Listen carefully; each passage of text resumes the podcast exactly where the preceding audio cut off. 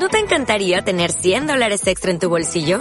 Haz que un experto bilingüe de TurboTax declare tus impuestos para el 31 de marzo y obtén 100 dólares de vuelta al instante.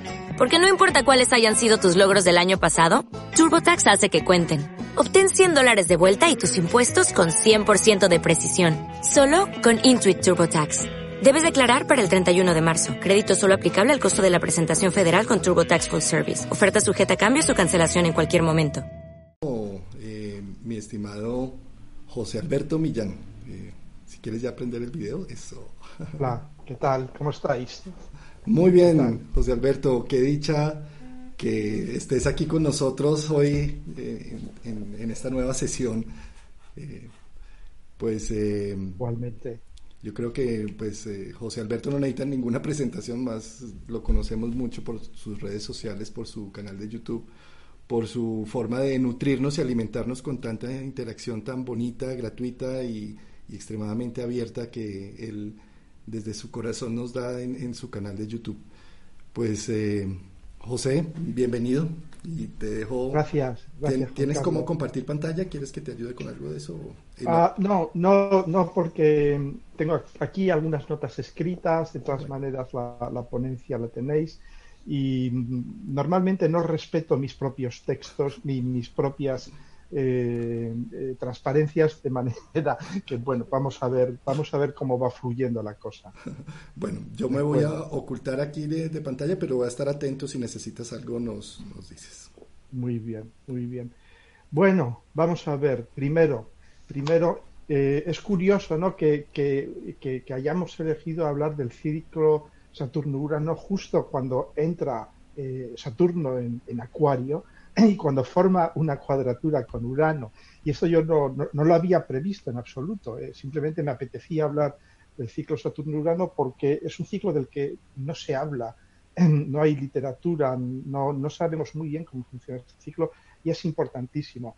Y además, bueno, ahora mismo estamos sumidos en, esta vorágine del ciclo eh, Saturno-Plutón, Júpiter-Plutón y todo esto, y casi que se nos puede pasar desapercibido que estamos al mismo tiempo iniciando el último periodo, la última cuadratura, la cuadratura de cierre del ciclo Saturno-Urano, de un ciclo que comenzó, si no recuerdo mal, en, en el año 88 1988.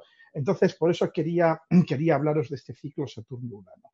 Quería hablaros en general de los ciclos, porque para hablar de, un ciclo de dos planetas, lo primero que hay que tener muy claro es cuáles son esos dos planetas, qué representan, qué relación tienen y segundo, cómo funcionan los ciclos, cuál es la, el funcionamiento general de los ciclos y cómo se aplica a ese par de planetas. Bueno, pues vamos a empezar por el principio el ciclo eh, Saturno-Urano, Saturno y Urano. estos dos caballeros tienen ya una larga historia en común. Eh, de hecho, ya eh, creo que Juan Carlos ya comentó en su último vídeo algo de esto. Úrsula ayer habló mucho también del, de, la génesis de Venus, de cómo Venus nace de los genitales cortados de, Urano por, Saturno. Entonces ya vemos que esa relación viene de muy, muy atrás. Entonces vamos a tratar de entender, em, yo diría, significado profundo de los, de los dos planetas, de Saturno y de Urano, antes de meternos con la descripción del ciclo. Em, de hecho, este mito, este fantástico mito de Urano y Gaia, y luego la intervención de Saturno, la creación de Venus, es de algún modo una es una narrativa, como todos los mitos. Nos están explicando algo. Pero de hecho, como todos los mitos, tienen muchísimas lecturas. Y yo una de las lecturas que le hago eh, es una lectura, mm, te diría, científica, porque yo fui físico en una, en una vida anterior. Entonces es que este mito me parece una descripción increíble del proceso de la formación del universo. de algún modo, sabéis que la teoría más aceptada hoy en día es la teoría del Big Bang, ¿eh? la, gran explosión. Y esta teoría postula, y de momento todo lo que vamos comprobando sobre esta, digamos, con nuestras herramientas eh, experimentales, es que esta teoría eh, es muy probablemente cierta. Esta teoría lo que postula es que al principio toda, toda la materia, toda la energía, más bien toda la energía, porque todavía no había materia, estaba concentrada, estaba concentradísima, era muy densa. Y esto da lugar a una eh, a un desequilibrio enorme que genera una explosión brutal.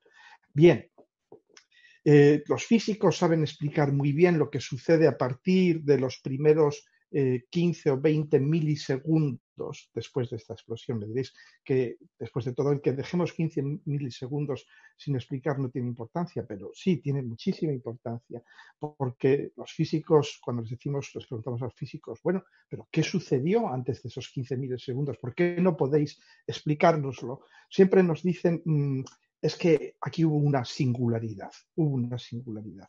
Eh, la palabra singularidad los físicos lo utilizan siempre que no saben explicar algo. Es decir, realmente lo que nos quieren decir es no tenemos ni idea de lo que pasó en los 15 milisegundos anteriores. Las teorías más, más aceptadas es que, eh, que había un tal batiburrillo de dimensiones, de energías, de dinámicas, que aquello no podía durar, aquello era increíblemente inestable y por lo tanto estalla. Y al estallar es cuando ya empezamos a poder comprender por qué, porque ya la física nos dice, ah, en ese momento se crean las dimensiones que conocemos actualmente, las tres dimensiones espaciales y la dimensión temporal, el espacio-tiempo de la teoría de la relatividad. Bien, y aquí ya tenemos un detalle muy importante. Sabemos que Saturno son los límites, son las fronteras, son las normas, son las reglas, es decir, Saturno es el espacio-tiempo y la materia que puebla, la materia y la energía que, puebla ese espacio-tiempo y que está limitada por esas dimensiones espaciales y temporales. Y, ahí entramos, yo diría, en el nuevo orden, lo que en la mitología se llama el nuevo orden, cuando ya Saturno toma el poder y empieza a crear un universo en el que hay ley y orden, que es lo que le gusta a Saturno. Pero si nos preguntamos, ¿y esos 15 milisegundos? Bueno, pues ahí tenemos a Urano. Urano y vemos que la situación que nos describen los físicos mm, se asemeja muchísimo a la descripción que hacemos los astrólogos de Urano, altamente energético, altamente inestable, increíblemente creativo, eh, pero, mm, pero, como os he dicho, inestable. Urano lo que hace es, eh, eh, de alguna manera, es el alba de un nuevo mundo. Es una voz que viene de otro universo, por así decirlo, y que emerge en este universo nuestro, y que esa voz al emerger en nuestro universo va a acabar concretándose, tomando forma, que es Saturno, y y, desapareciendo de algún modo, pasando no desapareciendo, pasando a segundo plano. Porque aquí de nuevo en tronco con lo que contaba Úrsula ayer, cuando, cuando eh, Saturno corta los genitales de Urano y los arroja al mar, esto es bien, eh, está bien estudiado, está bien interpretado. Significa que Saturno limita esa capacidad absolutamente eh, descontrolada, loca, destructiva eh, de Urano, esa capacidad creativa que le había hecho crear los cíclopes, los hecatónquidos, los titanes eh, y todas estas, todos estos seres que él repudia porque no están de acuerdo con su concepción de la utopía, de lo perfecto. y aquí vemos de nuevo una característica muy uraniana, que en quien busca lo perfecto, la perfección se condena a desaparecer, porque la perfección es inalcanzable. Entonces, bueno, ya tenemos aquí definida de alguna manera la, primera dinámica de Saturno y Urano. Saturno nace de lo uraniano. Saturno representa de algún modo la superación del uraniano y la concreción de esas infinitas dimensiones del uraniano em, que son muy creativas, pero que finalmente no nos sirven para gran cosa si no conseguimos enmarcarlas en el espacio-tiempo. Y hay un tema también muy interesante que es Venus, porque ¿qué es lo primero que crean? Eh, lo primero que se crea con, eh, digamos, con, esta, con, con, la castración de Urano, pues al caer los genitales en el mar, estos generan una inmensa ola y de esa inmensa ola, de la espuma de esa inmensa ola, surge Afrodita. Es importante notar que Afrodita viene del griego afros y afros en griego significa la espuma, la espuma que crean las olas al revolverse sobre sí mismas, al crear pues las espirales, las olas que, conocen los surfistas muy bien. ¿eh? Y vemos aquí esta forma de espiral. Y, y la forma de espiral, sabéis que es una forma que nos acompaña en la naturaleza, las galaxias espirales, eh, los caracoles son espirales, eh, las, proporciones, hay muchísimas proporciones que son espirales, eh, todo este tipo de cosas, ¿no? Entonces, realmente, y esto lo señaló Úrsula ayer muy bien, que Venus lo que nos trae es el sentimiento, el, concepto de la medida, de la mesura. ¿eh? entonces de las proporciones. Y ahí vemos que la espiral, la espiral, que es lo que se llama la espiral logarítmica, está basada en lo, que se va a llamar el número áureo, phi, eh, que es el 1,61 con infinitos, con infinitos decimales, que es el que define las, las proporciones eh, perfectas. lo vemos en el grabado de Leonardo da Vinci, lo vemos en la naturaleza continuamente. Y Venus lo que nos indica de algún modo es que para que el universo funcione tiene que haber una serie de proporciones que se tienen que respetar a lo largo de todo el universo. Y una de ellas es este, la proporción áurea, que es la, la espiral, que la encontramos en las, en, las cuevas prehistóricas. Y el otro es pi, eh, que vemos que pi es el, es el, círculo, que es la figura perfecta, y el número e, que es el que rige los logaritmos, los procesos exponenciales eh, tan de moda ahora con el, con el coronavirus. Vemos que el proceso de propagación del coronavirus es un proceso exponencial y, logarítmico, está basado en el número e. Es decir, que de algún modo Venus, que es la primera obra de Saturno y de Urano juntos, porque la crean juntos de algún modo, es ya la que crea todos los sistemas de... Eh, de proporciones en el universo. El universo sin proporciones no puede funcionar. Y aquí ya empezamos a ver muy claramente cómo están funcionando estos dos juntos, Saturno y Urano. Y hay una cosa también muy interesante en el mito. Sabéis que de la sangre, eh, de la sangre de los testículos de Urano, nacen las tres erinias, las furias. Y, a Venus se le ofrecen tres mm, de alguna manera sirvientes o damas de compañía, que son las tres gracias. Vemos tres furias, tres gracias, que nacen al mismo tiempo, las furias y las gracias. Y, las furias, eh, si os dais cuenta, la mitología, lo que nos dice de ella, es que se encargaban de asustar, de aterrorizar a quienes habían cometido crímenes contra su propia familia. Es decir, ya vemos aquí la mano negra de Urano. De algún, de algún modo, Urano nos dice, sí, me habéis quitado de en medio, pero yo dejo a las furias sueltas que me van a vengar. Van a vengar lo que habéis hecho conmigo. Y al mismo tiempo, el mundo de los Saturnal venusino opone las tres gracias, que son las que van a conseguir que este universo saturnal, eh, a través de la armonía, a través de la belleza, a través de las proporciones venusinas, se encarne y se eh, y se realice. Entonces, ¿esto qué representa? Esto es el principio de acción y reacción de la física, que es un principio básico de el que todos, todos los desarrollos de la física están basados. El de acción y reacción tenemos tres líneas, tres furias y tres gracias. Es decir, aquí ya empezamos a ver profundamente la dinámica de estos. Lo primero que vemos es que Saturno y Urano no pueden vivir el uno sin el otro. Se necesitan se necesitan tanto a nivel cósmico, de nuestro universo, como a nivel de nuestras comunidades, de nuestros colectivos, que es el enfoque de la astrología mundial, como a nuestro nivel personal, psíquico, individual. ¿Y qué es Urano? Pues Urano es esa, son esos 15 milisegundos, es esa zona de singularidad dentro de la cual, que está más allá del tiempo y del espacio, que por eso Urano lo que hace es romper, eh, resquebrajar esta construcción tan saturnal, tan sólida, tan monolítica del tiempo y el espacio. De algún modo, Urano lo que nos dice es, hay algo más allá.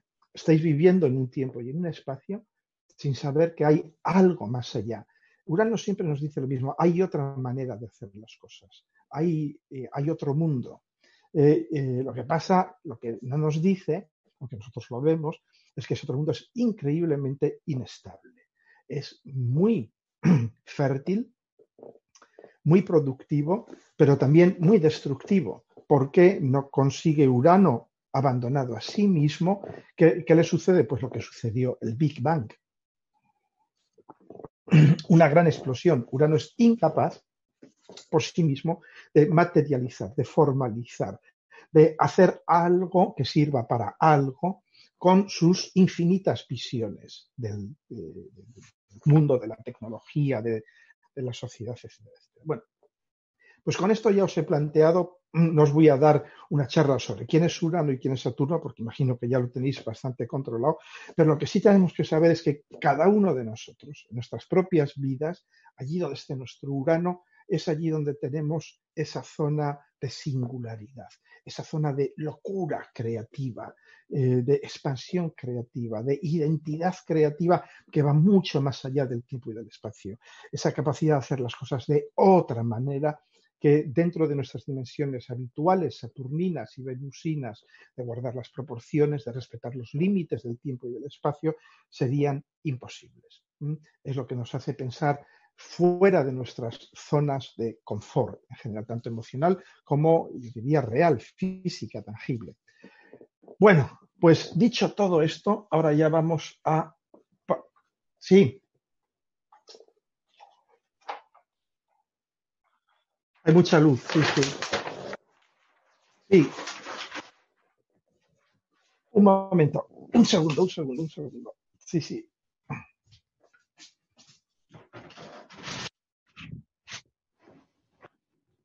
Mejor así, ¿no? Sí. Bueno, son cuatro garabatos. Es básicamente lo que acabo de decir. Vamos a verla de nuevo, o sea, hablo de el relato cosmológico de, Urano, de Urano, espera, voy a poner más alto para que se vea mejor, así, ya está. El relato cosmológico, es decir, que la historia de Urano y Saturno representan, y los mitos de Urano y Saturno y Venus representan un relato de, la cosmogénesis, de cómo se crea el universo, y cómo eh, digamos que en esos 15 milisegundos de la singularidad primigenia de antes del Big Bang no existen normas, no existe orden, es el caos original. Los que conozcáis gente muy uraniana, muy acuariana, no, os tengo que explicar que es Urano, os veis, ¿no? Están siempre el, uraniano eh, intenso, el acuariano con cuatro o cinco planetas en acuario, siempre tiene la sensación de que está donde no tenía que estar. Eh, de que de que quisiera estar antes o después, preferentemente después. Mm, es decir, eh, de alguna manera hay un rechazo profundo del espacio y del tiempo eh, por, lo acuariano y por lo uraniano. Eh. entonces, pero claro, este rechazo del espacio y del tiempo en el universo en que vivimos te lleva a una enorme inestabilidad. No es, mm, yo diría, no es aprovechable. Y por eso, por eso lo uraniano acaba colapsando pero acaba colapsando en el espacio-tiempo saturnal y como colapsa pero no muere, lo único que hacen es castrarle. De alguna manera dicen, no, tú estate ahí, pero te vamos a controlar, porque no podemos vivir en este universo de 25 dimensiones eh, durante mucho tiempo. Entonces te vamos a controlar. Y entonces ahí aparece la gran controladora, que es la hija de ambos, porque Saturno y Urano se juntan para arrojar los testículos de Urano, que es la creatividad. Cuidado, los testículos es la potencia creativa, la, potencia generadora de Urano al mar, y de ahí surge una, una diosa femenina, eh, que es la diosa de las proporciones. Y si os dais cuenta, pues surge de una ola, y una ola que es, es la espiral. Una ola es la espiral. Es la espiral, es la espiral que luego los griegos utilizan en el, arte tórico, si no me equivoco mal, continuamente, que vemos en las cuevas, en las cuevas prehistóricas y que vemos en los caracoles, en el vuelo de las aves, en, el desarrollo de las, de las epidemias y con él todas las proporciones del universo que los físicos conocemos bien, el número pi, el número e, las constantes de Planck, las constantes gravitatoria, la constante eh, electromagnética, todas las grandes constantes que de algún modo dan forma, Saturno, al mundo. Y, también, eh, ya para restablecer, yo diría, la dinámica entre Saturno, Venus y Urano, pues tenemos las erinias, las, las furias y las gracias, tres contra tres, y el principio básico de la física, que es el principio de acción y reacción de la, de la mecánica. Eh, entonces, eh, y ya esto ya pasando al mundo de la astrología, de la astrología psicológica, pues que nos dice todo esto, que es necesario que Urano y Júpiter y Saturno trabajen juntos continuamente y cómo van a trabajar juntos a través de sus ciclos. En nuestras cartas natales, a través de los aspectos que tengan entre ellos, pero en general y en nuestras vidas también a través de sus ciclos. Y aquí es donde ya paso a explicaros los ciclos. Los ciclos. Aquí está. Bueno, hay muy poco escrito sobre los ciclos, solo he encontrado una referencia más o menos seria, que es este libro de Alexander Ruperti, eh, Ciclos, Cycles of Becoming, eh, que yo imagino que está agotado, yo lo he encontrado por ahí. Eh, Alexander Ruperti fue un discípulo de Dane Rudger, fue el padre de la astrología humanística, y en ese libro es el que, de alguna manera, a mi entender, mejor define la dinámica de los ciclos, de todos los ciclos planetarios. Entonces, y realmente es muy sencillo entender la dinámica de los ciclos, porque todos los ciclos se basan en el gran ciclo, que es el ciclo de la Luna, que es el ciclo sol-lunar, el ciclo sol-lunar. ¿no? Bueno, no os tengo que explicar, sois todos y todas astrólogos, astrólogas, estudiantes de astrología, que el ciclo es fundamental para la vida, el ciclo es la quinta esencia de la vida, el, mismo universo es cíclico. Hay una escuela de pensamiento entre los astrofísicos, dice que el universo se expande, se expande, luego se contrae, luego se vuelve a expandir, etcétera, etcétera, ¿no? Pasa por una serie de Big Bangs, si queréis. E incluso, bueno, ahí está la teoría de los calpas y todo este tipo de cosas, ¿no? El universo cíclico. Lo que sucede es que en cada ciclo eh, se introducen nuevas variables. No hay dos ciclos iguales, afortunadamente, eh, porque si no, además, pues podríamos hacer ya astrología predictiva sin ningún problema. Eh, no, hay, no, hay, nunca dos ciclos iguales. Entonces, mm, vamos a entender, vamos a tratar de entender un poco cómo funcionan los ciclos. En general, en los ciclos hay siempre un planeta más lento que el otro, un planeta más rápido que el otro. El ciclo Sol-Luna, el planeta más rápido es la Luna. En el ciclo eh, Urano, el planeta más rápido, Saturno. Saturno es el que hace de luna y Urano es el que hace de sol. ¿De acuerdo? En la primera conjunción, la conjunción inicial, eh, de algún modo, eh, es como si es, la luna nueva, es cuando se planta la semilla del cambio igual que una luna nueva. Y luego lo veremos, porque vamos a estudiar el ciclo eh, Saturno-Urano, pero de, momento os explico los principios generales de los ciclos. En, eh, es decir, en la conjunción inicial, el planeta más lento, el Sol o Urano, va a imprimir al planeta más rápido, la Luna, Saturno, eh, el impulso creativo que va de alguna manera, impregnar a todo el ciclo. Es decir, el Sol va a solarizar a la Luna, Urano va a uranizar a Saturno. Perdón. Eh, y lo vemos con el, ciclo eh, Sol lunar, lo vemos como la Luna cada vez va absorbiendo más Sol, cada vez tiene más Sol hasta que llega la Luna llena. Es decir, durante la primera parte del ciclo, quien lleva, yo diría, la voz cantante, quien escribe la agenda, quien establece el programa, es el planeta lento. Eh, es decir, el caso eh, Urano-Saturno, eh, es Urano, es Urano. Va a ser un ciclo de inseminación uraniana. no os preocupéis que lo vamos a estudiar en detalle esto, es para daros el sabor general. Primer ciclo, la primera mitad del ciclo ¿eh? es decir, mientras la Luna está creciente, mientras, mientras Saturno está creciente, eh, se va a ir impregnando de Urano y va a ir, de alguna manera, Urano es el que va a llevar la voz cantante. En la oposición es cuando se produce la crisis, una gran crisis. Se producen varias crisis, con las dos cuadraturas y con la oposición, pero la oposición es ya eh, es la crisis con C mayúscula, porque nos damos cuenta que no hay vuelta atrás. Que, Saturno brilla con toda la luz uraniana, que la luna brilla con toda la luz solar. La luna se ha convertido en un sol. Una luna llena es un sol de noche. Eh, así de simple, nos va reflejando la luz del sol, la, que, la luz que nos ilumina en las noches de la luna llena no es de la luna, es la luz del sol. La luna se comporta como un sol, es una especie de enviado del sol. Lo mismo pasa con Saturno.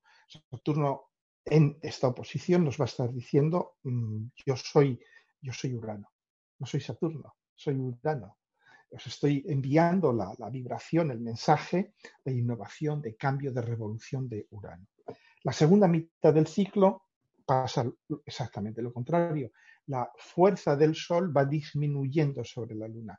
Es la Luna la que empieza a escribir la agenda, que empieza a escribir el programa de trabajo.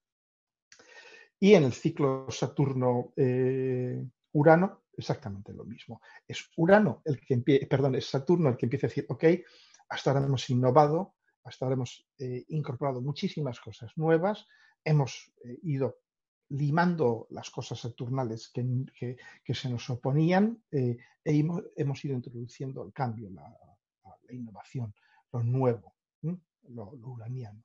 A partir de ahora vamos a ir haciendo lo contrario, vamos a ir consolidando, dando forma final, limando, quitando las excrescencias de lo uraniano que dificultan la formación de una forma final. Bueno, pues esto es de una forma muy potente muy resumida cómo funcionan los ciclos en general y el ciclo de Urano-Saturno en particular. Entonces, yo había preparado aquí muchas, muchas, muchas cosas para hablaros de Saturno, para hablaros de Urano, pero no nos va a dar tiempo. Entonces, eh, bien, Urano, por supuesto, eh, pues como os he dicho antes, es eh, le llaman el, embajador de la galaxia, creo que Dane Rajab le llamaba el embajador de la galaxia. Es una, es una bellísima descripción de Urano, porque efectivamente Urano es el embajador de esos 15 milisegundos de singularidad, esos 15 milisegundos de, de creatividad sin límites, de creatividad absolutamente extrema, de, de, un universo que tiene docenas de dimensiones y que por lo tanto prácticamente todo es posible. Eso es muy, muy uraniano, ¿no? Es esta, eh, por eso son las ideas universales, eh, por eso es eh, el, lema de la Revolución Francesa, tan uraniana, que, sucede justo en sincronía con el descubrimiento de Urano, la libertad, igualdad, fraternidad, más uraniano que eso, imposible. la frase americana de The sky is the limit, el cielo es el límite. Y de nuevo, Urano en griego sabéis qué significa el cielo. Urano nos obliga a mirar al cielo. Saturno nos hace mirar mucho más hacia el horizonte, hacia la Tierra, las estructuras que tenemos aquí. Urano dice, no, pasa de eso, eso no es importante realmente. Vas a ver, todo eso tiene que desaparecer. Eh, habrá nuevas estructuras, ¿no? Entonces, Urano nos dice, mira al cielo, mira al cielo estrellado, mira al cielo enorme. Todo esto viene, Urano nos dice, ves el cielo, no es, es increíble, es maravilloso, es inexplicable. Todo esto viene de aquellos 15, milisegundos en los que yo tuve todo el poder, aquellos 15 milisegundos de singularidad, todo esto viene de aquello, de, aquel, de, aquella pequeña fracción de tiempo. Y Urano dice, imaginaros que me hubiesen dejado más tiempo, lo que hubiera hecho. ¿no? Este es el mensaje de Urano. Entonces, claro, Saturno dice, sí, sí, todo eso está muy bien, pero aquello fue una locura, ya, viste, ya viste cómo acabó todo aquello, ¿no? Entonces, pues ahí tenemos el ciclo Saturno-Urano, que es un poco como todos los ciclos, es el poli bueno, poli malo. Realmente no hay poli bueno y poli malo. Los dos trabajan juntos, los dos tienen estos ciclos precisamente para, mm, de, alguna, de algún modo, canalizar eh, la energía del uno y del otro, para trabajar juntos. Los ciclos son las maneras que tienen dos planetas de trabajar juntos. Así de simple. Los ciclos lo que definen es la relación, el matrimonio de esos dos planetas. Entonces, eh, los ciclos Saturno-Urano, como todos los ciclos de Urano, pues es eh, su propósito es fundamentalmente eh, evolutivo. Es decir, que lo que trata de hacer este ciclo es favorecer la continuidad de la vida. Así de simple. Este ciclo lo que está tratando de hacer es a, ver cómo hacemos para que la vida pueda continuar. Claro, para que la vida pueda continuar es necesario de vez en cuando que haya momentos de singularidad, momentos de caos total, de confusión, de deconstrucción uraniana, que no plutoniana, una desconstrucción uraniana de lo saturnal, es decir, una desconstrucción eh, que, no viene de abajo, sino que viene del hecho de la, de la increíble multiplicidad y riqueza de soluciones posibles que se le puede dar a una situación actual. Porque es lo que Urano nos propone. En las grandes crisis uranianas, que se dan sobre todo en la conjunción, de repente Urano nos dice, ves, esta estructura tuya ya no vale. Tenemos para que pueda seguir valiendo, hay que cambiarla radicalmente. Y te voy a dar 200.000 ideas. Y estas 200.000 ideas hacen, es las que hacen que la estructura, al considerarlas, de algún modo eh, colapse, explote y se dé una nueva, una nueva generación.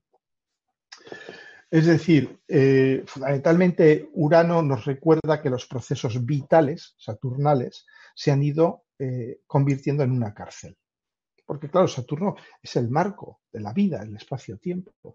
Y, Urano nos dice, ¿cómo podéis seguir viviendo así? Esto se ha convertido en una cárcel. Eh, Urano, eh, por eso es el planeta eléctrico del rayo, nos hace despertarnos, nos da un, viaje de energía eléctrica muy fuerte, una, increíble visión de posibilidades futuras y eh, muchas de las cuales son totalmente irrealizables, por supuesto, pero algunas no, algunas son realizables. Y estas son las que Saturno irá retomando más tarde, un poco de entre sus ruinas, para irse dando forma. Por eso son, son las nuevas ideas eh, colectivas. Entonces, lo que es importante es ver em, de nuevo que no hay buenos ni malos, no hay poli, bueno y poli malo. Esto es la, si queréis, un poco la, versión que contamos para, para niños, ¿no? Hay, por supuesto, que tienen papeles muy diferentes, pero se necesitan el uno al otro. Eh, daos cuenta que los planetas transpersonales, eh, por eso muchos astrólogos tradicionales se niegan a, utilizarlos, eh, se niegan a estudiarlos, porque son sobrecogedores, son terroríficos, porque los tres planetas, tres personales, lo que hacen es, de algún modo, romper, cada uno a su manera.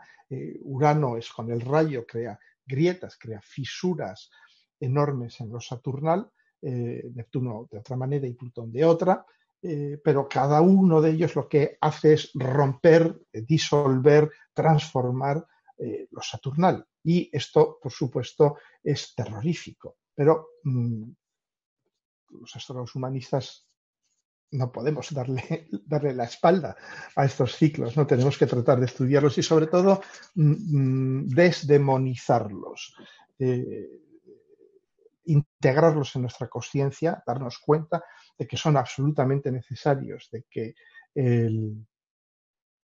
de que es absolutamente necesario dejar entrar a lo uraniano en nuestras vidas. Por supuesto, hay que darle esos 15 milisegundos de locura ¿eh? para luego ver de todas aquellas locuras cuáles podemos eh, utilizar. Y esto lo vemos en el mito, cuando, eh, cuando Saturno libera a los hecatónquiros y a los cíclopes, al cabo de un tiempo Mm, los vuelve a encerrar, porque Saturno no sabe muy bien qué hacer con ellos. Pero Júpiter, cuando más tarde Júpiter mm, anula a su padre, Saturno, siguiendo la tradición familiar, Júpiter, que ha aprendido la lección, porque Júpiter consigue, consigue vencer a Saturno y a los titanes gracias a la ayuda, entre otros, de los cíclopes y de los hecatónquiros. Entonces Júpiter dice, hace una reflexión muy sabia sobre lo uraniano y se da cuenta que no podemos eh, anular lo uraniano, no podemos meterlo de nuevo en el tártaro, en el averno, en, las tinieblas. Y les da islas, les da territorios eh, a los cíclopes y a los hecatónquiros para que vivan allí tranquilamente sin eh, molestarnos demasiado. Y, y, eso es un poco, esos territorios son pues los lugares donde encerramos a los frikis uranianos son laboratorios de investigación, los, los hackers, eh, todo este tipo de gente son, son los cíclopes y los hecatónquilos de nuestros tiempos modernos y los tenemos, hemos aprendido que no podemos, muchos de ellos son Asperger o autistas y tal, que nos hemos dado cuenta que no podemos esconderlos, que tienen un enorme poder creativo, pero que hay que tenerlos de alguna manera contenidos, ¿eh? contenidos, eh, enmarcados por, lo saturnal. Lo digo encerrados, cuidado que nadie me malinterprete. Bien, eh, también me podíais preguntar qué pasa cuando Urano está retrógrado.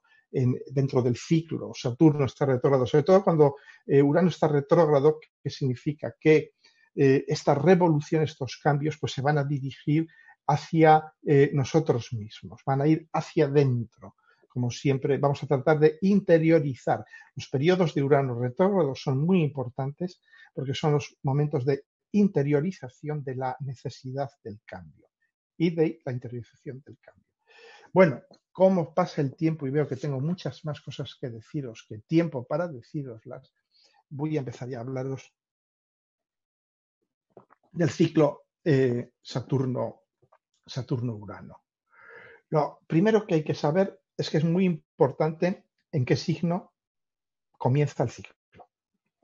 Vamos a hablar fundamentalmente de dos, quizás tres ciclos, eh, sobre todo del último, el que estamos viviendo, que es el que más nos importa ahora mismo, pero este que estamos viendo ahora mismo, el que comienza en 1988, sucede eh, a caballo entre Sagitario y Capricornio, sobre todo en Sagitario. Entonces, bueno, pues ya vemos que va a ser mm, un ciclo que va a ser profundamente ideológico, un ciclo que va a estar profundamente orientado hacia el futuro, porque es, Sagitario, y eh, un ciclo en que los conflictos van a estar muy marcados por eh, las creencias, las creencias religiosas. Si os dais cuenta, desde el año 1988, casi todas las guerras que hemos vivido tenían o nos han tratado de pasar una lectura religiosa, básicamente cristianos contra musulmanes. Eh, Sagitario es también el conocimiento, la transmisión del conocimiento. Sagitario es la comunicación de uno hacia muchos, fundamentalmente Sagitario es el saber revelado, la palabra de Dios, con lo cual es uno que habla a muchos y os dais cuenta de cómo ha cambiado la transmisión del conocimiento revelado. Hoy en día, ¿qué utilizan los influencers? ¿Qué utiliza eh, la gente? Pues Internet, básicamente. Ya, ya nadie escribe libros, ya nadie, o casi nadie, ya nadie, mm, eh, casi nadie aprende eh, en, una clase convencional. Todos aprendemos prácticamente todo lo que sabemos a través de Internet y de las redes sociales, ¿no? Pues tenemos de nuevo Urano Urano en Sagitario. Eh, y luego fijaros el contraste tan fuerte entre esta conjunción del 98 y la anterior del 41, que tuvo lugar en Tauro, eh, en medio de la Segunda Guerra Mundial. Justo luego hablaremos de ella. Justo comienza cuando los americanos se incorporan a la Segunda Guerra Mundial y cambian totalmente el curso de la Segunda, de la segunda Guerra Mundial. Entonces, eh, daos cuenta que esta conjunción del 41-42, ¿qué sucede? Que es en Tauro. Es decir, las guerras, eh, mm, ¿por qué surgen? Por conflictos territoriales. De hecho, los alemanes, su, yo diría, su razón básica, su justificación básica para declarar todas las guerras que declararon es lo que ellos llamaban el Lebensraum, el espacio vital, espacio vital. Ellos luchaban por tener espacio vital. Eran un país prácticamente enclavado en el centro de Europa, sin posibilidad de expandirse, con una población en crecimiento muy rápido. Y, por supuesto, también con una tecnología muy avanzada. Eso hay que verlo siempre. Es, la tecnología está muy asociada a, los procesos eh, Saturno-Urano. ¿eh? entonces, y vemos que todas las guerras de este ciclo que comienza el 41 eran guerras de fronteras. ¿Eh? La guerra de Corea, entre Corea del Norte y Corea del Sur, una guerra de fronteras. La guerra de Vietnam, entre Vietnam del Norte y Vietnam del Sur. Eh, es decir, está muy marcado el ciclo por lo taurino. ¿De acuerdo? bueno, pues ahora vamos a ver ya, vamos a entrar en el ciclo eh, Saturno, Saturno-Urano. Bien, el ciclo Saturno-Urano, como os he dicho, la primera parte, aquí la vemos, la que va del 1988 hasta el 2000, ¿lo veis bien? Sí, hasta el 2011, más o menos de 2007 al 2011, es la parte que equivale a la luna creciente, es decir, Saturno está cada vez tomando más energía uraniana, está haciendo, eh, está absorbiendo, e implementando e integrando en las estructuras lo uraniano. La segunda parte es lo contrario. Vamos a ir poco a poco. 1988, eh, el comienzo del ciclo, pues es como con una luna, una luna nueva. Se planta una nueva semilla, pero previo a plantarse la nueva semilla ha habido un proceso muy fuerte de contracción repentina, de castración, Saturno. Porque es el final del otro ciclo. Y el otro ciclo se cierra con Saturno cortando ya definitivamente todos los excesos uranianos que quedaban del ciclo precedente. Nos vamos a dar cuenta de una cosa muy interesante, que los ciclos Saturno Urano están ligados a la caída de imperios o a la caída de aventuras imperiales. Eh, veremos el, eh, primero, en el año 1897-98, es el final del Imperio Español, la pérdida de Puerto Rico, Cuba, Filipinas, el final del Imperio, el final del imperio Español en, eh, en Escorpio en Escorpio. Y, de algún modo, eso si os dais cuenta, en España, de hecho, hay toda una generación que se llama la generación del 98 en la cultura, en, la literatura.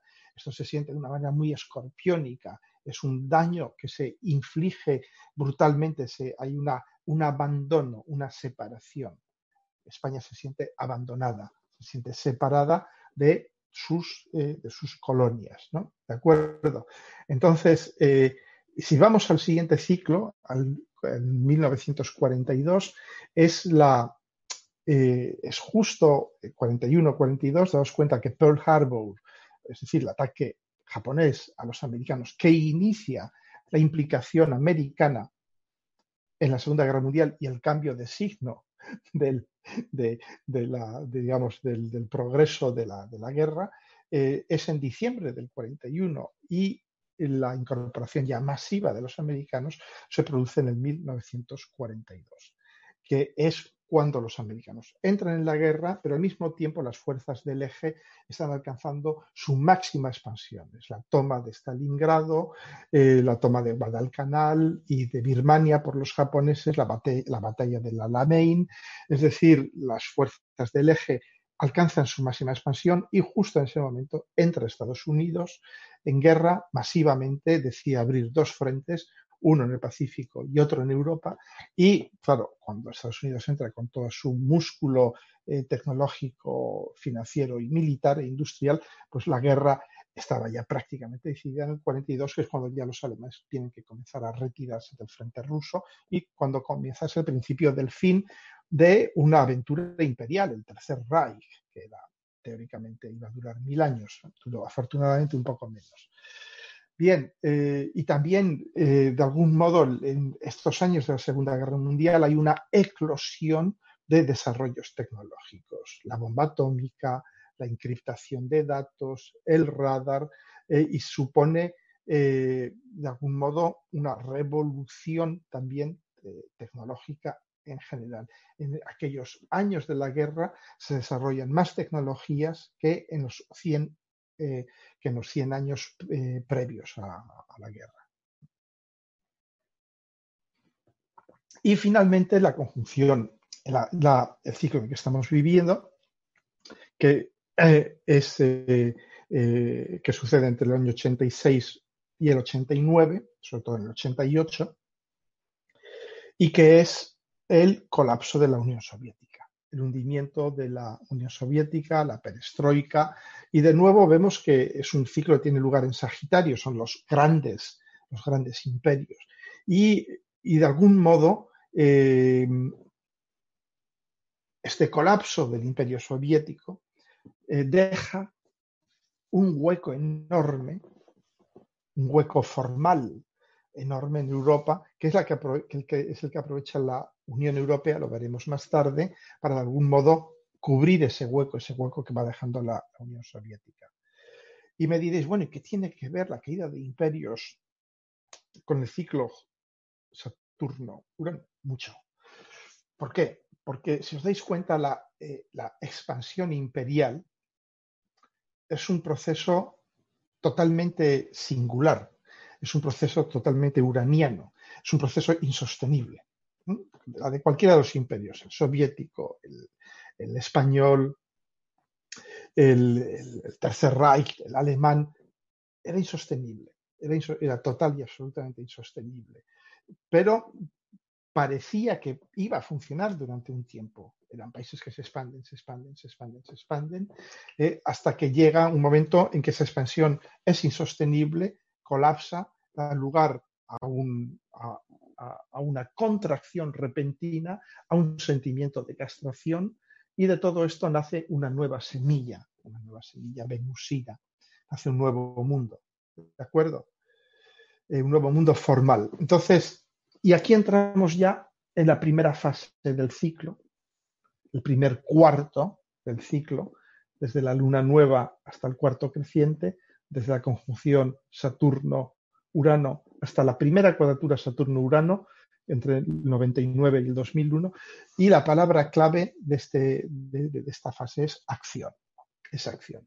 Si os dais cuenta, son momentos de acción revolucionaria, de acción revolucionaria.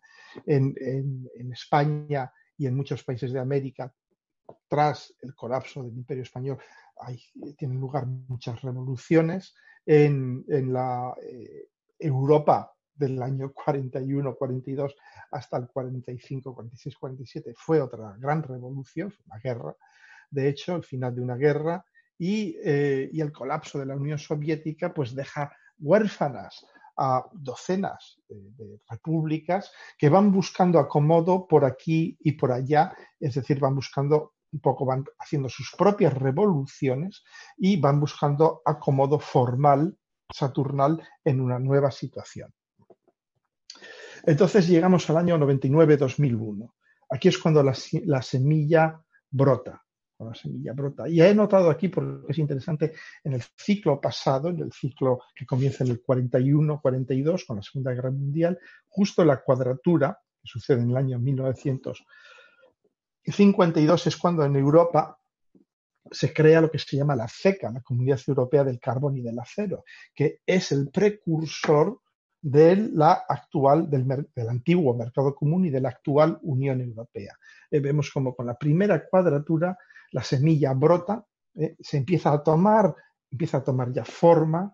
Eh, vemos a nivel de la Unión Europea como durante estos años pasamos rapidísimamente de una Unión Europea a 12, a una Unión Europea a 15, con Austria, Finlandia y alguien más que no recuerdo ahora mismo, y Suecia, y luego a, 25, con toda la incorporación de todos los países, los antiguos países satélites de la Unión Soviética. Entonces vemos cómo aquí en, esta, primera, en esta primera cuadratura em, eh, lo que vamos eh, notando es que de algún modo el cambio es el sistema. Urano impone su agenda. De alguna manera Urano está diciendo, ok, em, el sistema tiene que adaptarse al cambio. es, Urano el que, y es algo que yo viví desde dentro, ¿eh? pero yo trabajé en la Unión Europea 28 años, yo estuve todos aquellos años allí, y se claramente que la, prioridad no era conservar las estructuras tal y como estaban, sino de adaptar las estructuras que teníamos a lo que nos venía de nuevo, a todos aquellos países del este que tenían que incorporarse y era un imperativo, había que incorporarlos de forma absolutamente obligatoria. Entonces vemos yo definiría esta primera cuadratura como el cambio es el sistema, eh, para marcar que efectivamente es eh, el momento en que el cambio es absolutamente prioritario. Si que cambiar el sistema, se cambia. Y la energía dominante es esta, es que cambiar el sistema, se cambia. La segunda fase, que es la que va del cuarto creciente a la luna llena, es decir, de la cuadratura creciente de Saturno a Urano a eh, la oposición Saturno-Urano, es una fase de integración y de expansión del cambio. Vamos expandiendo el cambio y lo vamos integrando, lo mejor que podemos, de forma todavía muy uraniana. ¿Mm? Hay muchos cambios que estamos integrando que no sabemos muy bien por qué los estamos integrando, pero los integramos porque quien está al cargo es todavía Urano. Hasta que llegamos al 2007, el periodo 2007 2011, bueno, y antes sí se me pasaba. Eh, realmente durante este periodo, ¿qué se hace? Se van eliminando fricciones saturnales durante esta cuadratura y este, toda esta fase creciente, se van eliminando fricciones saturnales que impiden el cambio. Se van quitando de en medio estructuras, personas, organizaciones que nos molestan, que nos molestan para el cambio todas las fricciones saturnales se eliminan para llegar a una situación eh, y con el trígono, de hecho, que fue en el año eh, más o menos eh, sí, con, el trígono en torno al año 2000-2001 es cuando las decisiones tomadas empiezan a materializarse y de hecho es la, la creación del euro con el trígono. Entonces, con la primera oposición, ya llegamos, la oposición es un aspecto de conciencia, llegamos a la conciencia del cambio.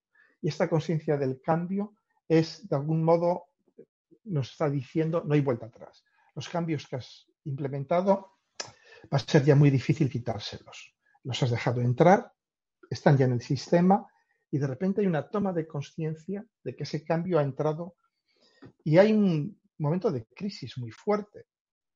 Daos cuenta que aquí tenemos, en esta oposición, tenemos también eh, la crisis de los subprime, eh, tenemos eh, sí, la, crisis de los subprime y tenemos la primera gran crisis financiera y económica global que además coincide con la conjunción de Júpiter a Plutón al final de Sagitario, justo en el punto en el que había comenzado el ciclo Saturno-Urano, justo en el mismo grado es cuando es donde conjuntan Júpiter y Saturno. Por eso esta crisis fue tan, tan, tan terrible, ¿no? Entonces, con la oposición, lo que tomamos conciencia de que de aquí en adelante ya vamos a tener que hacer las cosas de otra manera. No vamos a poder seguir como hasta ese momento, que ya no hay, no hay marcha atrás. Hemos, de algún modo, es el punto en que nos damos cuenta de que hemos quemado nuestros barcos en torno a aquellos años. Eh, daos cuenta también que eh, Saturno se opone en Virgo a Urano en Piscis durante todos estos años y es el comienzo de, eh, de una de las peores depresiones económicas que hemos conocido hasta ahora, quizás con la excepción de la que vamos a vivir a continuación, ahora en el 2020 y el 2021. Eh, si os dais cuenta, lo que sucede en el ciclo anterior son los años del 65 al 67, con Saturno en Piscis opuesto a Urano y a Plutón en Virgo, es el movimiento en pro de los derechos civiles, es el momento de la lucha en contra de la discriminación racial en Estados Unidos, eh, es el momento en que la guerra de Vietnam alcanza extremos de violencia inaudita, es decir, es el momento en que sobre todo en Estados Unidos, se dan cuenta de que han atravesado un umbral, han atravesado un umbral eh, y que eh, eso va a tener consecuencias de alguna manera absolutamente definitivas. Es cuando tiene lugar la guerra de los seis días entre Israel y los países árabes y que cambia totalmente la geoestrategia y la geopolítica en, en Oriente Medio. Es decir, la oposición es un momento de darnos cuenta de que estamos en una crisis brutal y que esa crisis ha venido para quedarse, es una crisis sistémica. Muy bien. La segunda fase, y esto es donde se empieza a poner interesante, porque es donde estamos ahora mismo. Ahora mismo estamos ya aquí, eh, en, la, segunda cuadratura, lo que es la cuadratura de cierre. la segunda cuadratura tiene unas características absolutamente opuestas a la primera. Es decir, en la primera es el cambio es el sistema. En la segunda, el eslogan es el sistema es el cambio. Nos está diciendo, muchachos, em, esto que hemos creado hasta ahora, eh, vamos a estabilizarlo totalmente, vamos a darle su forma final y para eso vamos a tener que limar algunas asperezas, pero uranianas, porque ya toda esta parte del ciclo es Saturno el que lleva la voz cantante.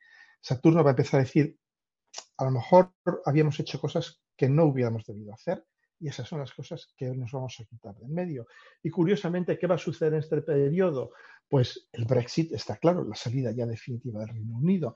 ¿Y qué está sucediendo estos días, ahora mismo? Una enorme fractura entre el norte y el sur en Europa, movido por el tema del coronavirus y todo esto, pero ¿qué sucede? De repente el sistema de solidaridad, Urano, mm, parece que no está funcionando sistema de solidaridad entre el norte y el sur.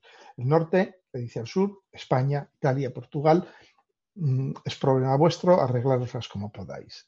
Eh, y estamos viendo algo típico de una cuadratura, un tensionamiento brutal, y ese tensionamiento tan, tan enorme, pues que va a surgir, va a limarse asperezas uranianas.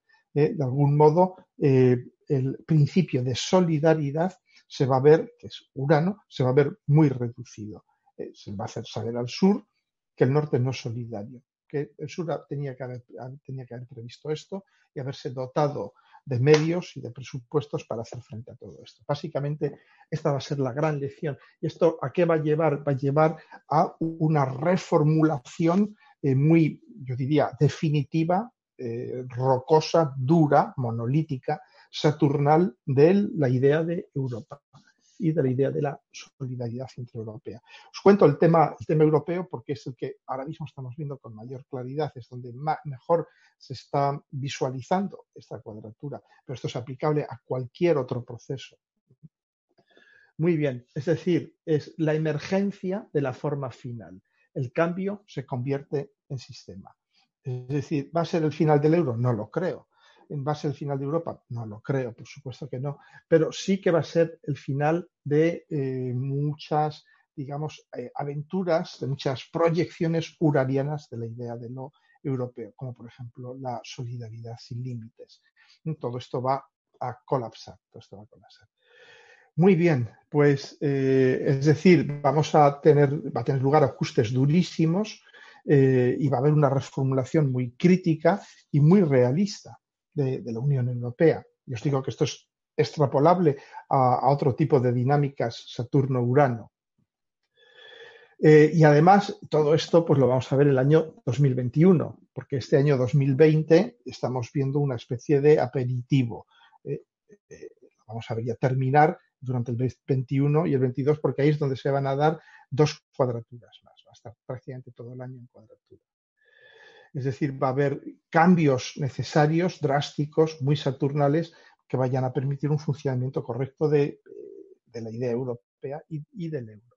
Pero claro, va a haber una renuncia muy, muy, eh, una imposición muy saturnal a lo uraniano.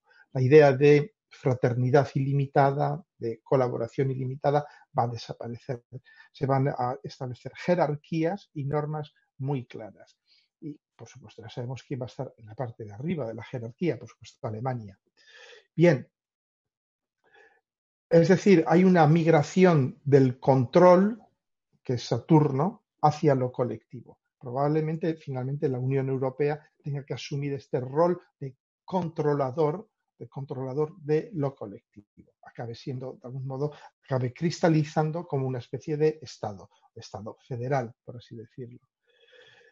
Y por supuesto, habrá pérdidas, claro, lógicamente, con Saturno ahí, pues habrá cortes, saldrá el Reino Unido y no me extrañaría que salga algún que otro país también que no puedan adaptarse a las nuevas normas, a las nuevas reglas del juego.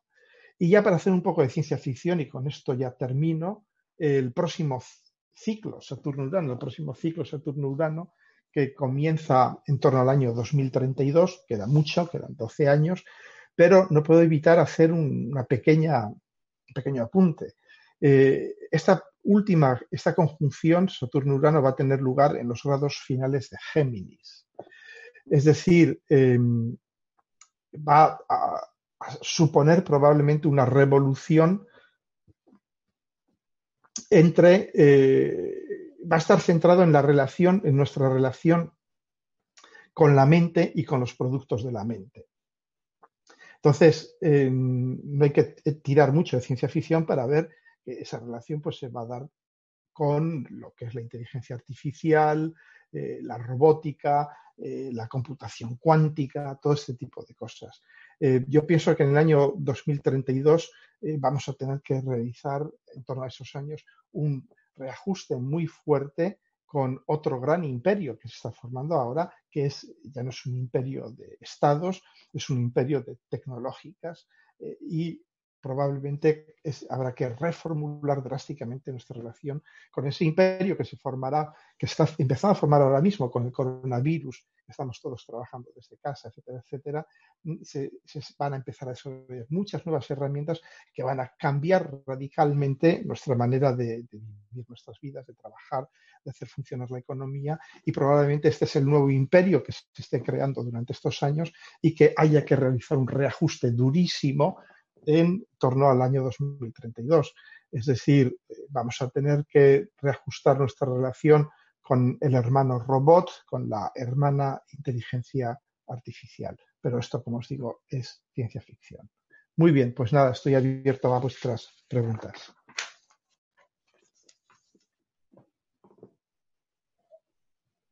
tema Excelente, José. Felicitaciones. Muy ilustrativa la, la, dinámica que actualmente estamos viviendo. Y como bien tú lo decías al comienzo, pues la verdad no, no cuando programamos todo el evento y la y las, las ponencias que eso fue hacia mediados de diciembre, creo que fue. Noviembre incluso, Jairo. Sí, sí, sí, Teníamos, no, pues no teníamos idea de esto y pues muy, muy, muy, muy congruente este ejercicio.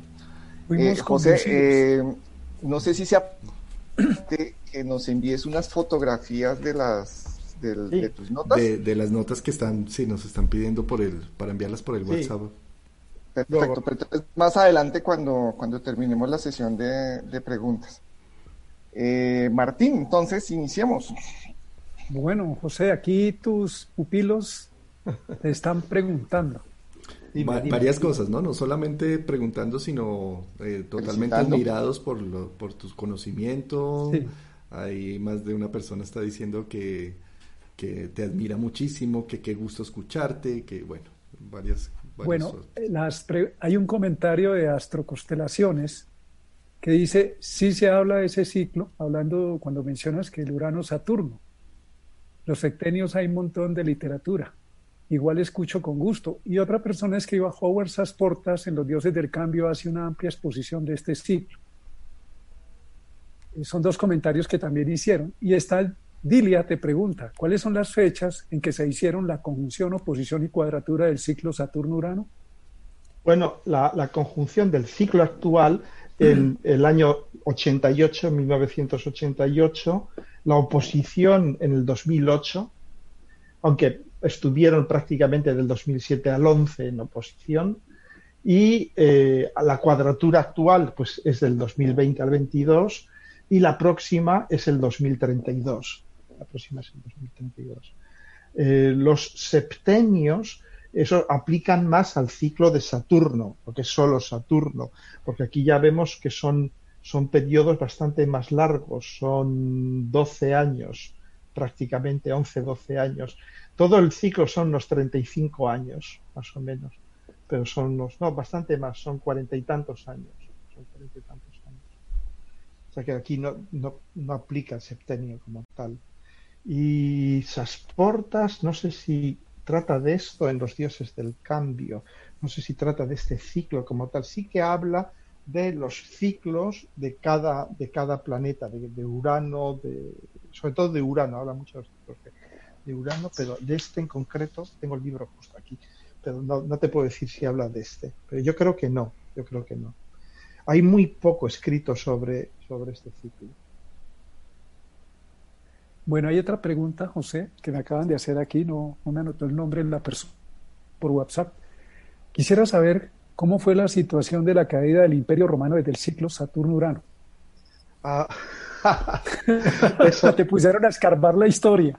Eso no, no, no, te, no, te puedo decir, eh, solo te puedo decir que el, el Imperio Romano es el paradigma del Imperio Capricorniano eso es, es, obvio, porque ellos lo que crean, daos cuenta que ellos lo que crean y que todavía dura hasta nuestros días es el derecho romano, eh, porque nuestros derechos están basados en el derecho romano. Las infraestructuras que tenemos en España, eh, todavía tenemos en mi pueblo, pasa una antigua vía romana que dos mil y pico años más tarde se utiliza todavía. Los puentes que hicieron los romanos, todavía los, los autos transitan sobre aquellos puentes, ¿no? Es decir, que ahí tenemos un imperio capricorniano al, al 100%. A la caída del Imperio Romano hay dos caídas, ¿no? Está el Imperio Romano de Oriente y el Imperio Romano de Occidente. El de, el de Occidente cae sobre el año 760 y algo, si no recuerdo mal, y el de Oriente cae en 1540 y tantos con la caída de, no, 1503 creo, con la caída de Constantinopla. O sea que, realmente dura muchísimo más, pero el imperio romano como tal eh, no ha caído, sigue ahí, porque ahí lo tenemos, está, está el derecho romano, están las infraestructuras. Ok. Eh, Martín, ahí te publiqué una pregunta de Noris. De... Sí, Norris dice, en relación al retorno de Urano, ¿puedes comentar sobre el retorno de Urano para Estados Unidos, que justamente lo tiene en Géminis y coincide con la siguiente conjunción Urano-Saturno en ese signo? Ah, bueno, eh, ahí será interesante ver si, si todavía tenemos Estados Unidos en ese momento. o desunidos, Estados desunidos. O porque porque de hecho, de hecho, eh, hay, eh, ¿cómo se llama este astrólogo? Os lo voy a decir porque ayer lo mencioné, ayer lo mencioné, un segundo. Eh, sí, Maurice Fernández. Maurice Fernández, si lo buscáis, es un, es un astrólogo mm, americano, obviamente de origen, de origen hispano, que escribe muy bien y mucho sobre astrología mundial. Es uno de mis referentes. Es una persona, yo imagino tendrá unos como mucho 50 años o algo así, y él escribe mucho sobre esto, él escribe mucho, eh, es uno de los que más ha escrito sobre el ciclo 2020 y él, y él comenta, es él el que me dio esta idea, porque en fin, a mí me parece más fiable viniendo de un americano, ¿no? Él comenta que efectivamente ahí puede haber un riesgo, no es una idea mía, yo la he replicado y le he mencionado a él, Maurice Fernández, que hay en el año 2022, dentro de dos años, cuando Marte vuelva a pasar sobre Plutón en el grado 27. De hecho, hay una conjunción Venus-Marte-Plutón en el 27 de Capricornio en marzo, abril del 2022, efectivamente. Y ahí yo pienso que ahí puede haber efectivamente un riesgo grande de fraccionamiento interior, interno en Estados Unidos si pasan de eso, pues ya vivirán su retorno de su retorno de Urano. Y el retorno de Urano, pues es igual que con, las personas, es el momento a los 84 años en que uno ha completado totalmente su ciclo vital. A partir de ese momento uno vive como en los partidos de fútbol, es tiempo de reserva. es un tiempo regalado. Eh, eh, ¿Cómo se escribe Maurice? Es con eh, Maurice. Maurice. Como suena, como, como Mauricio, pero terminado en C, Maurice Fernández. Buscadlo en Google y lo encontraréis, tiene un sitio muy bueno, un sitio de internet, y él habla mucho sobre, hace ya bastante que hay, el, de hecho, hace ya tres o cuatro años que él habla sobre lo que está sucediendo ahora mismo y, de una forma muy certera, además. Es, a mi entender, es un muy, muy buen astrólogo. aquí les voy a anotar, ya, ya encontré el sitio, ya se los voy a anotar aquí en el chat. Otra pregunta, ¿cómo se refleja este ciclo Urano-Saturno con relación a China? ¿No la hacen por WhatsApp? Ah, ah pues China mm, es una buena pregunta, pero yo creo que China está más relacionada con los ciclos Neptuno-Urano que con los Urano-Saturno. De hecho, por eso yo he tomado el, ejemplo europeo, porque Europa sí que está marcada fundamentalmente por el ciclo Saturno-Urano y Júpiter-Urano, esos dos ciclos. China yo creo que es Neptuno-Urano, porque me parece que es obvio, ¿no? Es un país grande, es un país enorme, entonces, yo creo que son los ciclos Neptuno-Urano. A China también le puede, le puede afectar. Bueno, va a afectar a todo, va a afectar a, afectar a todo el mundo, lógicamente. Pero a China no, no, te, no te puedo decir porque no lo he estudiado. Aparte que tener noticias sobre China es una misión imposible. Muy difícil saber lo que está pasando allí realmente. Y hay algo y es que el, la República Popular China se crea bajo la conjunción Saturno-Plutón de 1947 en Leo. Entonces está influida por, más bien en este momento, con el ciclo actual. Sí, por Saturno-Plutón. Sí, es obvio, es obvio, ¿no? Ya vemos que, de hecho, la, el coronavirus nace allí, viene de allí y, y puede tener repercusiones muy, muy fuertes a nivel del comercio internacional, yo creo que a raíz de esta crisis vamos a empezar a plantearnos si realmente podemos seguir fabricándolo todo en China. Bueno, eh, Fernando y Katia han estado haciendo referencias al tema Suramérica, José, que si tienes alguna reflexión sobre, sobre este ciclo, cómo nos puede afectar aquí en el continente suramericano especialmente. Bueno, Suramérica mm, como bloque, no, no, te puedo decir, pero como países individuales tenemos a Venezuela, tenemos a Argentina, que son cáncer. creo que Colombia, cáncer también. Cáncer también. dos años esa posición. Entonces. Eh, Chile creo pues que también, ¿no? Chile es Virgo, creo. Ah, ok. Los pobres. Ah, sí, sí. Entonces. Los pobres. Sí, sí, no, y es un país muy virgo, ¿eh? ¿veis? Bien ordenadito y tal, hasta que se, hasta, que se les desordena, claro. entonces, eh, yo creo que no tenéis más que ver lo que está sucediendo en Colombia, en Argentina, en Venezuela, dentro de poco en Estados Unidos. Está, eh, el virus ya ha entrado, el virus ya ha entrado. Esta misma mañana yo leía que en el sur de Italia ya han comenzado los tumultos, ya han comenzado la gente a, a saltarse la cuarentena y, entrar en supermercados y tal, pues es, inevitable. No puedes tener a la gente sin dinero y sin comida en casa. Mm. Bueno, es un tema. un tema que nos duele a todos y que estamos viviendo también acá en Colombia complejamente. Mm. Sí. No, no, y aquí y en España no va a tardar más de una semana en aparecer están pidiendo desesperadamente dinero a los vecinos del norte y los vecinos del norte están diciendo apañaros más, como podáis. Claro, y ahí, vamos a ver esto, ¿no? La, gran fractura en la Unión Europea. Yo no sé muy bien quién va, a, quién va a quedarse dentro y quién va a quedarse fuera después de esto. Porque esto ya no es una pequeña discusión presupuestaria, esto es un, de alguna manera, va a ser vivido como un abandono, claro. como una ruptura es que precisamente estos ciclos de los transpersonales lo que hacen es que rompen necesariamente el huevo. Eh, y es como el pollito, ¿no? Si el pollito rompe desde adentro el huevo, pues nace. Y si se lo rompe desde afuera, cae en una paila con aceite hirviendo. Sí, y es lo que nos está pasando a nosotros, ¿eh? españoles e italianos, que nos están rompiendo el huevo. Decíamos, no estamos cubiertos por la Unión Europea, pero la Unión Europea ha dicho, no, estamos ya hartos de dar dinero. O sea, que los temas de los subsidios se, se, van a revolver mucho. Acá hay una pregunta muy interesante para los tres, creo, para José, Martín y Juan Carlos, de Mari Carmen, que cómo ven la posibilidad de que las terapias alternativas se usen hoy como un sistema sanitario, o sea, se usen en el sistema sanitario que hoy está a toda prueba, ¿no? ¿Cómo ven este tema de las terapias alternativas?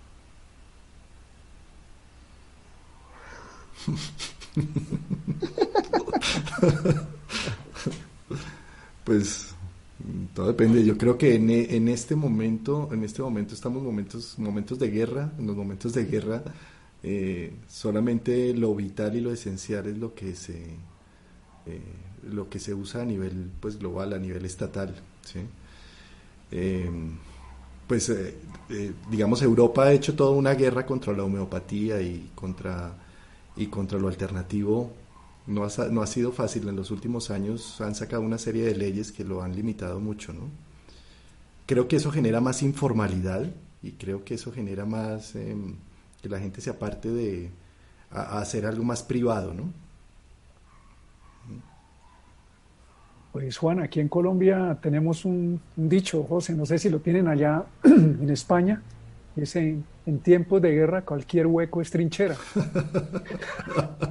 Entonces, justamente en este tipo de situaciones ya se está presentando en Colombia, no sé en los otros países, la propuesta de acelerar la graduación de médicos. Entonces el establecimiento de los médicos dice, uy, ¿cómo así? No, no.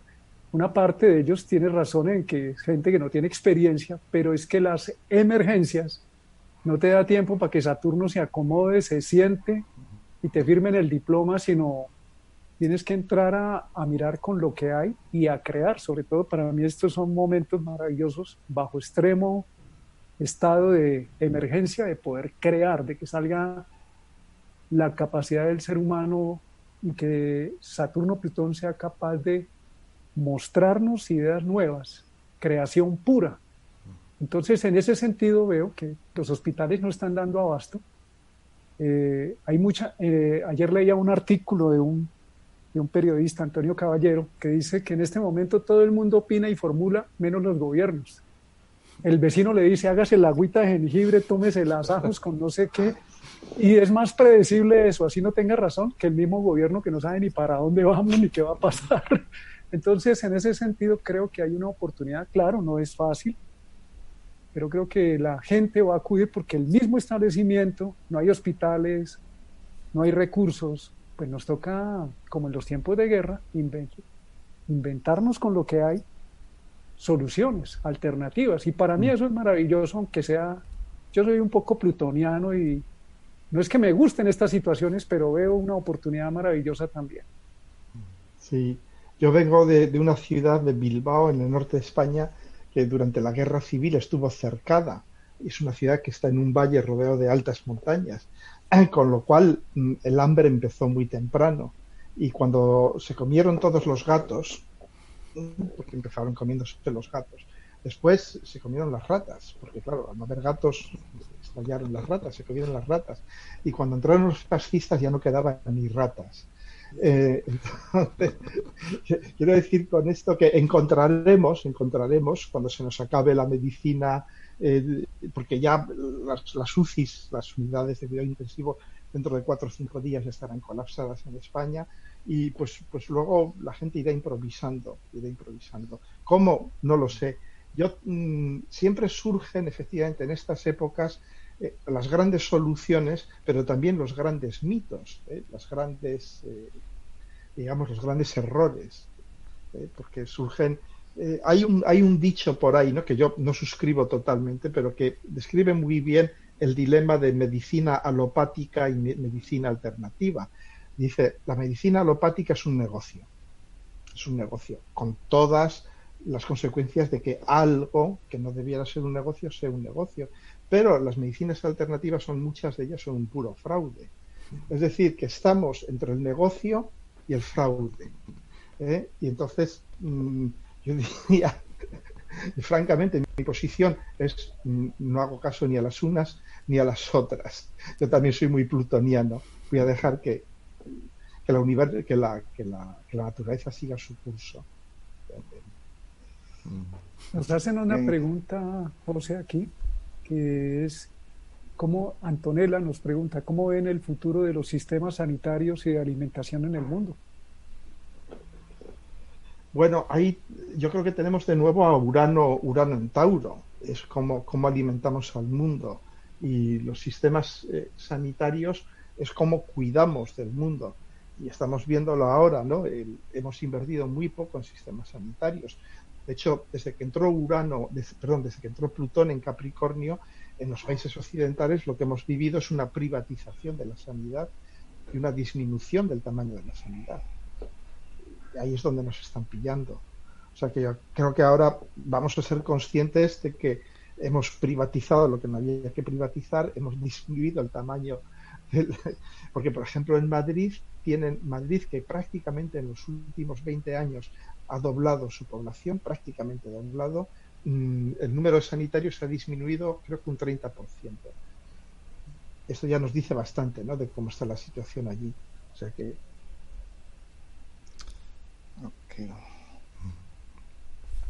Bueno, creo que mm, hemos cumplido con la mayoría de preguntas. No sé si tienes más por el WhatsApp, Martín. Sí, tengo una que más que una pregunta es un comentario que nos hace Mónica. y dice 2022, 2032 es una invitación a desarrollar las nuevas tecnologías mentales como telepatía, la conciencia, la clarividencia. Hay varios científicos apostándole a esto, ¿no? El trabajo con, con la física cuántica y los computadores cuánticos. Mm. Yo sí que pienso que la computación cuántica va a sufrir una, digamos, va, a avanzar muchísimo, entre otras cosas, por, razones militares, porque es la única manera de desencriptar, eh, desencriptarlo prácticamente todo. Entonces, cuando hay una razón militar, la tecnología avanza. Eso es, eso es algo que hemos aprendido desde la noche de los tiempos. ¿no? Eh, la telepatía y todo esto, yo pienso que estamos hablando de energías demasiado sutiles mm, para estar todavía bajo nuestro control. Yo creo que nos queda mucho tiempo para, ir controlando la precognición, la telepatía. Es posible, es posible que veamos algo eh, en ese sentido, pero yo creo que nos queda todavía bastante tiempo. En cambio, la, la, computación cuántica, sí, la computación cuántica va a suponer unos avances brutales porque va a permitir realizar funciones que, requieren intuición, por ejemplo, o que requieren un número de ensayos tan extensivo que eran imposibles hasta ahora. Van a permitir acabar con, los ensayos clínicos, por ejemplo, porque van a poder simular totalmente el cuerpo humano. O sea que, pero mm, la precognición, por mucho que me gusta Philip K. Dick, todavía no la veo integrada en nuestros sistemas tecnológicos en la telepatía.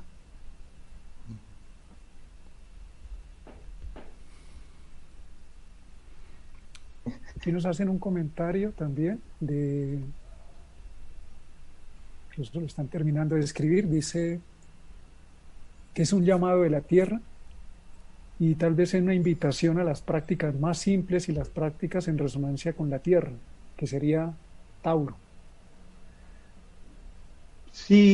Eh, sí, sin duda alguna, pero yo creo que también se está eh, idealizando demasiado nuestra relación con la Tierra, porque si, os dais cuenta, la, eh, la, el anterior paso de Urano por Tauro, lo que supuso fue la industrialización de la agricultura, mm. fue la industrialización masiva de la agricultura.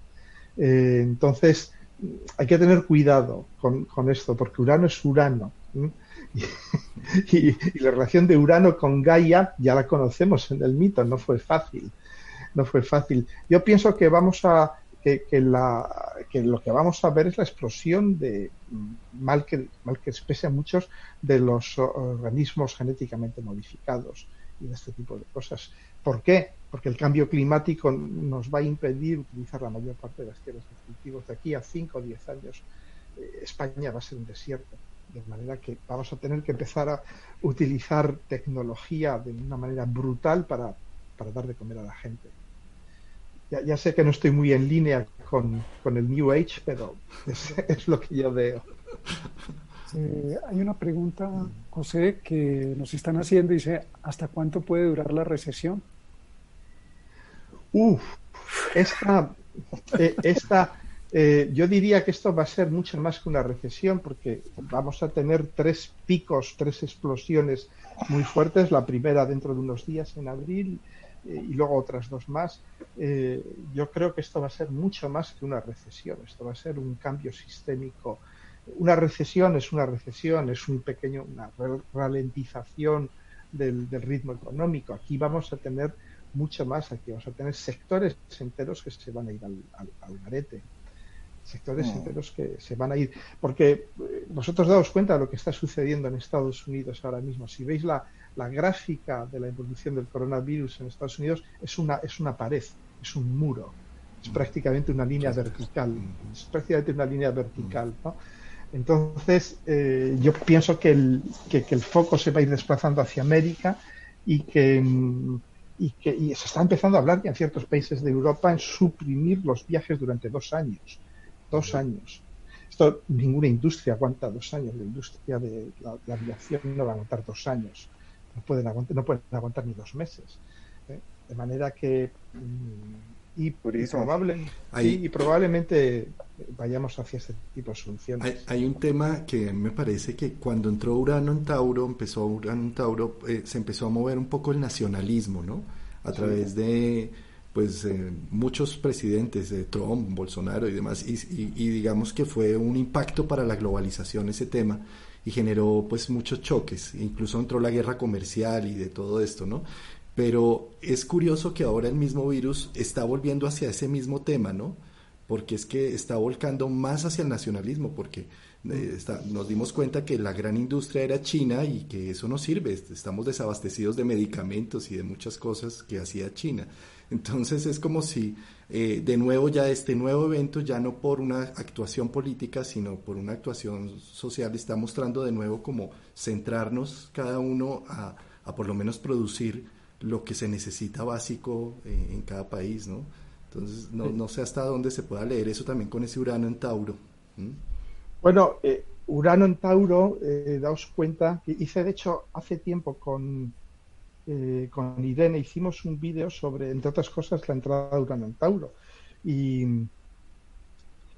un dato muy interesante es que la entrada de Urano en Tauro fue eh, en el ciclo pasado la toma del poder eh, en Europa por los partidos nazis y fascistas. Fue cuando los partidos nazis y fascistas que se desarrollan con Urano en Aries, pero toman el poder, dan golpes de Estado en diferentes estados, en Italia, en Alemania, en España, etcétera, etcétera, y toman el poder. Y, en fin, bueno, ahí lo tenemos, la, la, emergencia del, del, fascismo, del neonazismo y tal, es, obvia, es obvia en, Europa, hoy por hoy. Y, y, yo no quiero ver lo que suceda cuando todo esto ya empiece a acabar, el corolario, las consecuencias que van a sacar de todo esto. Porque lógicamente ahí, Juan Carlos, yo estoy de acuerdo contigo, ahí van a decir, no, pues tenemos que repatriar toda la producción y tal, y algo que podía tener una lógica económica eh, va a ser utilizado como una, un arma arrojadiza a nivel político. O sea, nos quedan unos años muy, muy complicados. Urano en Tauro, mm, yo no, mm, el pasado ciclo fue muy complicado, Urano en Tauro, y en este no creo que sea mucho más fácil. Hombre, no vamos a vivir lo mismo, toco madera, no creo que vamos a vivir una emergencia del nazismo, pero sí, de, sí del nacionalismo, sí, está claro. Aquí hay un comentario de Ana María, dice los movimientos que hablan que va a empezar una era más solidaria, una humanidad más unida, entonces se cae con lo que dices. Eh, no, porque como os he dicho antes, cada ciclo es diferente, porque no hay nunca dos ciclos iguales, por eso hay que, hay que agarrarlos con, con pinzas, todo esto que, os digo. Sí, efectivamente, vemos el renacimiento de los movimientos fascistas y nazis, pero al mismo tiempo vamos a ver la entrada de Júpiter y de Saturno por primera vez en 500 años en Acuario. ¿eh? Y eso va de algún modo a alterar totalmente también la agenda. Vamos a ser mucho más conscientes de la, de la dimensión global. Pero yo creo que vamos a vivir las dos cosas al mismo tiempo. Vamos a ir viviendo una mayor globalización, pero yo creo que va a ser una globalización, por ejemplo, a nivel de esto que estamos haciendo nosotros, de colaboración de gentes de diferentes países, de continentes, de educación y todo eso. Por supuesto, una, una globalización cultural. Pero a nivel económico yo creo que es muy posible que sí, que, volvamos a... es que, es que sin duda Urano lo que trae eh, es un cambio de valores de valores. Seguramente lo que sí se está viviendo es que a nivel de la globalización de los valores monetarios que eran los que estaban moviendo el mundo, eso es algo que se está fracturando. Pero yo diría que entran ahí otro tipo de valores, unos valores más humanos, eh, a empezar a, movilizarse. Mm. Sí, sobre todo cuando entre también Plutón en, en, Acuario, eh, porque Plutón cuando entra en un signo le da la vuelta totalmente a ese signo, ¿no? Plutón en Acuario nos va a hacer, eh, nos va a enseñar el, lado oscuro de la globalización a partir del 2023. Nos va a empezar a enseñar los monstruos de la globalización. pues ya los estamos viendo con, pues ya hay orbe, mejor dicho. Ya, ya hay orbe, ya hay orbe, sí, sí, sí. Bueno amigos, eh, siguen más comentarios, más preguntas, pero creo que ya estamos llegando al límite del, del tiempo de la primera ponencia esta mañana. Y pues agradecerte, José. Excelente tu, tu presentación, muy ilustrativa. La invitación es a la reflexión. Hay mucho, mucho por hacer, cada uno de nosotros. Tenemos mucho, mucho por hacer y, pues agradecerte, José. De verdad, muy, muy enriquecedora. Muchas gracias. Bueno, pues hago una foto de esto. Lo que pasa es que con mi letra no sé si se entenderá mucho. No importa, mira es de marca. Total, total. Hecha a mano, como tu página. Hecha a mano. Astrología hecha a mano. este es un ejercicio muy interesante para eh, la misma situación nos ha obligado a desempolvar los textos astrológicos y sobre todo a que salgamos a la luz porque hay mucha confusión y no es que los astrólogos seamos adivinos, pero el libro de los cielos está ahí, es el único libro que los tiranos no han podido destruir ni van a destruir. No. Podemos mirar allá y podemos encontrar soluciones. Entonces, José, muy agradecido contigo, Martín, con tu, ángel, con esa hecho a mano. Un abrazo. Me gusta. Un abrazo a todos. Un abrazo a todos. Hasta la vista. Bueno, gracias. Nos vemos. Ahora sigue Irene, Irene, Irene Cano o Irene Paje de Bastos, que es como su nombre comercial. Eh, ya en 30 minutos eh, iniciamos. En, un momento les envío los enlaces eh, de las encuestas y demás. hasta vista. Un abrazo. Un abrazo. Chao, chao. Chao.